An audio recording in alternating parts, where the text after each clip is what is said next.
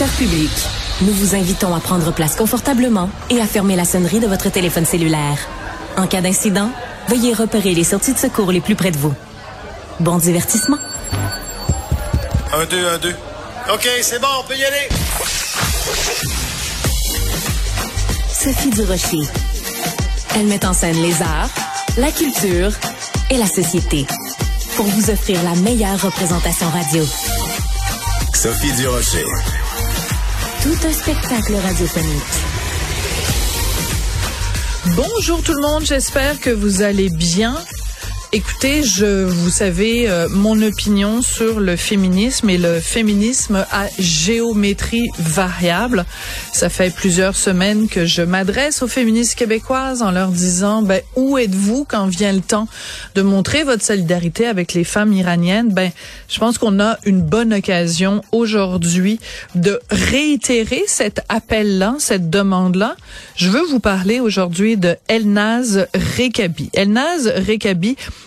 c'est une championne iranienne d'escalade. Elle participait euh, tout récemment, il y a quelques jours seulement, à une compétition internationale. Et vous savez que tous les athlètes euh, iraniens, je devrais plutôt dire, toutes les athlètes iraniennes sont obligées c'est une obligation de ce régime, de cette dictature théocratique.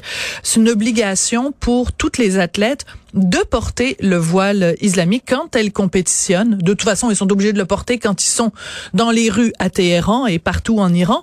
Mais quand les athlètes de très haut niveau font des compétitions à l'étranger sont obligés de porter ce voile, peu importe le sport euh, qu'elle pratique. Ben cette dame-là, cette femme courageuse, Elnaz Rekabi, s'est pointée à cette compétition sans porter le voile, ses magnifiques longs cheveux noirs euh, attachés, un geste de défiance bien sûr face aux autorités iraniennes. Qu'est-ce qui s'est passé depuis?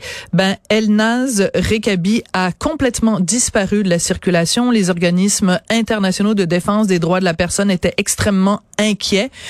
Et là, ce qui semble s'être passé, c'est qu'elle a été euh, donc récupérée, c'est un terme, un euphémisme, évidemment, kidnappée, rien de moins, par les autorités euh, iraniennes qui vont la euh, ramener au pays et l'envoyer directement en prison. Donc, je pense que à la lumière de ce qui se passe depuis euh, la mort de Massa Amini, euh, morte, on se rappellera pour avoir simplement laissé quelques cheveux dépasser de son voile islamique, à la lumière des manifestations qui ébranlent l'Iran depuis maintenant plusieurs semaines, à la lumière de l'arrestation de Elnaz Rekabi, je réitère mon appel aux féministes québécoises qui sont sourdes euh, à l'appel euh, international de solidarité avec les femmes iraniennes. C'est un silence qui est assourdissant et qui maintenant n'est plus acceptable.